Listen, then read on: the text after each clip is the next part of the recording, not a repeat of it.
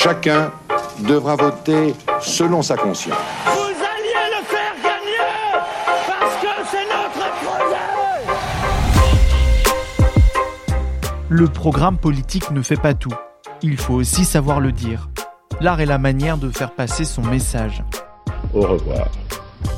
La voix révèle notre caractère. Elle dit quelque chose de notre autorité, Je vous demande de vous arrêter. de notre confiance Aujourd'hui, je suis prête. ou de nos doutes. Je voudrais aussi atteindre son cœur. Au fil des années, les politiques ont compris que la voix est un outil déterminant du discours politique. Il faut savoir la maîtriser pour être crédible et convaincant. Il n'y aura pas, mes amis, d'autres défenseurs de notre chère patrie que vous. À l'occasion de l'élection présidentielle, nous dressons le portrait vocal des candidats, tenter de comprendre ce qui se cache derrière leur voix. Remonter ensemble la France, nous le pouvons. Pour les décrypter, nous avons fait appel à des experts de la voix. Dans cet épisode, Christine Mousseau, coach vocal, nous dresse le portrait de François Asselineau, candidat de l'UPR. Vive la République Vive la France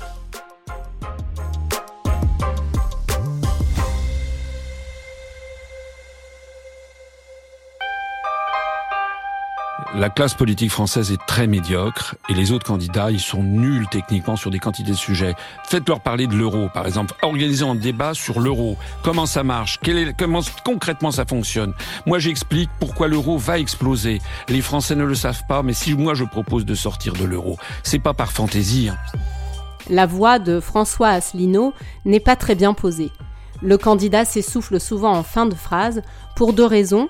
Parce que la gestion du flux d'air n'est pas bonne, mais aussi parce qu'il marque très peu de pauses respiratoires dans son discours. Et donc certains, dans la presse française, se, se en font des gorges chaudes en disant vous voyez, vous voyez les horreurs du Brexit. Moi non, c'est pas une horreur du Brexit. Le débit et le rythme sont plutôt pédagogiques avec une bonne structuration sémantique du discours, sauf sur la fin des phrases. Tout ce que j'ai pu dire depuis la création de l'UPR il y a 14 ans et demi, le 25 mars 2007, est d'une façon presque incroyable, constamment validé par les faits. Les intonations sont cohérentes avec le propos, mais peuvent revêtir un caractère tantôt plaintif, tantôt moralisateur, ce qui enferme François Asselineau dans des rôles de victime et de bourreau. Il a eu à peu près 24 à 25% du temps de parole selon le CSA, alors que moi j'ai eu 1 Je rappelle que j'ai été personnellement constamment brocardé parce que j'annonçais ce qui allait se passer si on restait dans l'Union européenne. Or, que ce soit l'un ou l'autre des rôles, dès lors que nous sommes dans ce que l'on appelle le triangle dramatique, nous sommes dépourvus de pouvoir personnel. Même si cette posture pourra résonner avec une partie de l'électorat, elle est très peu vectrice de leadership et donc peu fédératrice. Qu'ils arrêtent de voter pour toujours les mêmes partis politiques. Les plus grandes qualités de la voix de François Asselineau sont la gestion pédagogique du rythme, Bonjour à toutes et à tous. ses accentuations et ses intonations, dans le sens où elles dénotent aussi une vraie implication dans son propos.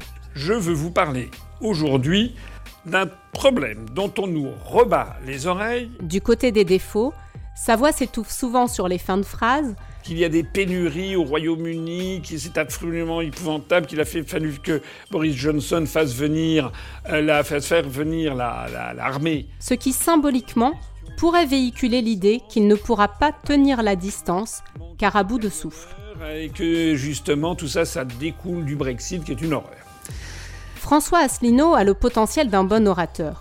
Il en détient l'ingrédient principal, à savoir une intention très présente, une volonté d'être au service de sa mission. Notre combat, c'est d'abord le combat pour nos enfants. Malheureusement, sa voix, assez théâtralisée, grandiloquente, l'enferme dans un univers un peu dépassé qui ne colle pas forcément aux codes actuels de la politique. Plus les gens découvrent que nous sommes un mouvement sensé, pondéré, serein, qui voit loin et qui voit juste, En interview, le rôle de bourreau s'accentue.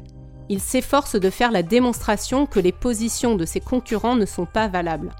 On l'entend presque finir ses phrases par ⁇ Je vous l'avais bien dit ⁇ Et qu'est-ce que je disais le 21 avril 2017 sur France 2 Je disais que quiconque serait élu à l'Élysée et resterait dans l'Union européenne serait obligé d'appliquer les obligations découlant des rapports des grandes orientations des politiques économiques, les GOP.